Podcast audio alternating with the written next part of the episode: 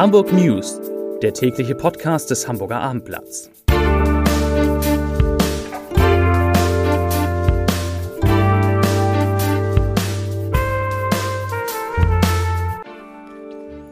Herzlich willkommen in einer neuen Podcast-Woche mit dem Hamburger Abendblatt. Mein Name ist Lars Heider und heute geht es um die Frage, wie vollständig geimpfte Hamburgerinnen und Hamburger einen digitalen Impfpass erhalten.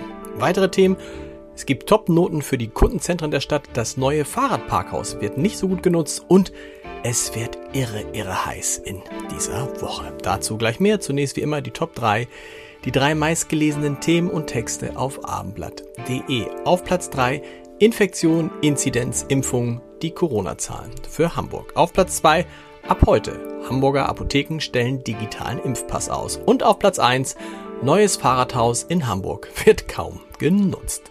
Dazu gleich mehr. Das waren die Top 3 auf armblatt.de, wollte ich noch sagen. Aber jetzt geht's los.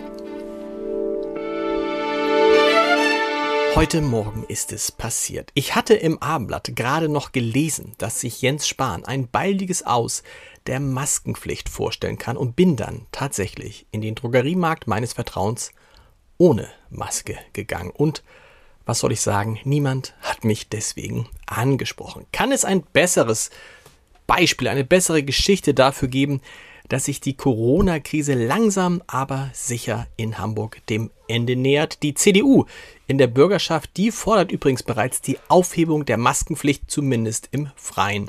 Die 7-Tage-Inzidenz der Corona-Neuinfektion liege in Hamburg stabil unter 20, daher sei es an der Zeit, die noch an einigen Orten geltende Pflicht aufzuheben.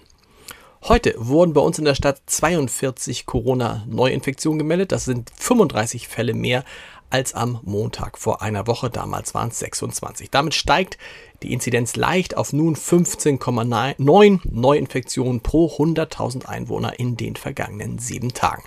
Vor einer Woche, zum Vergleich, hatte der Wert noch 20,7 betragen. 836.000 Menschen haben in Hamburg eine Erstimpfung gegen Corona erhalten. 400 67.000 sind sogar schon vollständig geimpft.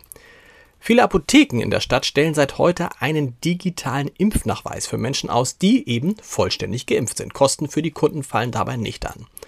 Der Nachweis soll über die Corona-Warn-App oder die neue Kopf-Pass-App möglich sein, sowie ab Mittwoch auch über die Luca-App. In allen Fällen wird der persönliche Impfnachweis lokal auf dem Smartphone gespeichert. Der gelbe Impfpass in Papierform muss dann nicht mehr mitgenommen werden. Die Apotheken haben sich in den vergangenen Tagen technisch auf das ganze Prozedere vorbereitet. Die Zahl der Apotheken mit dem Angebot wird aber in den ersten Tagen noch begrenzt sein. Man findet sie unter www.mein-apothekenmanager.de. Dort kann man sich anzeigen lassen, welche Apotheken in der Nähe den digitalen Impfnachweis ausstellen können. Heute Morgen war diese Seite schon mehrfach nicht mehr erreichbar, einfach überlastet.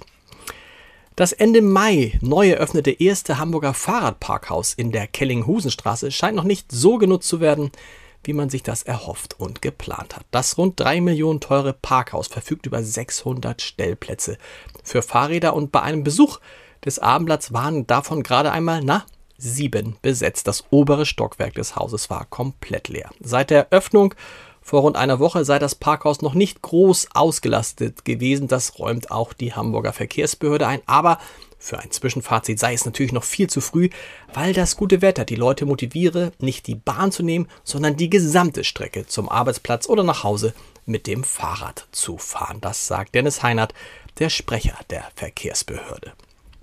93 Prozent der Hamburgerinnen und Hamburger sind mit dem Service in den 19 Kundenzentren der Stadt zufrieden. Nur drei Prozent von 22.560 Befragten waren unzufrieden, zwei Prozent sehr unzufrieden. Das geht aus der Zufriedenheitsstudie der Hamburger Kundenzentren hervor. In der früher kritischen Frage der Wartezeiten im Kundenzentrum lag der Zufriedenheitswert sogar bei 96 Prozent.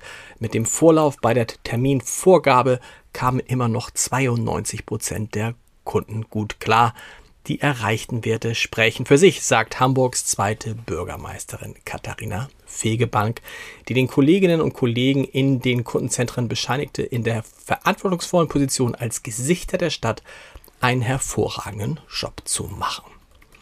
Zum Wetter. Es wird heiß in Hamburg, sehr, sehr heiß. Spätestens, spätestens muss es heißen, ab Donnerstag steigen die Temperaturen über 30 Grad. Am Freitag sind bis zu 34 Grad möglich und das gute Wetter hält auch am kommenden Wochenende an. Derzeit sieht es danach aus, dass die Temperatur am Sonnabend auf 27 Grad und am Sonntag auf 33 Grad steigt.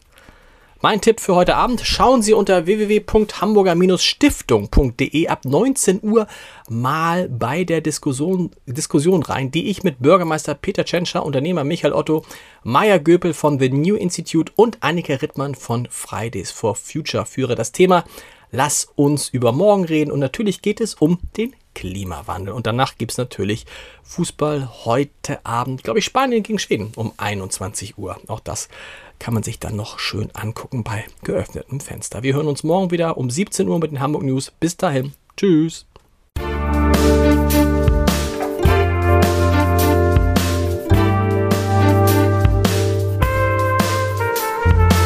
Weitere Podcasts vom Hamburger Abendblatt finden Sie auf abendblatt.de slash podcast.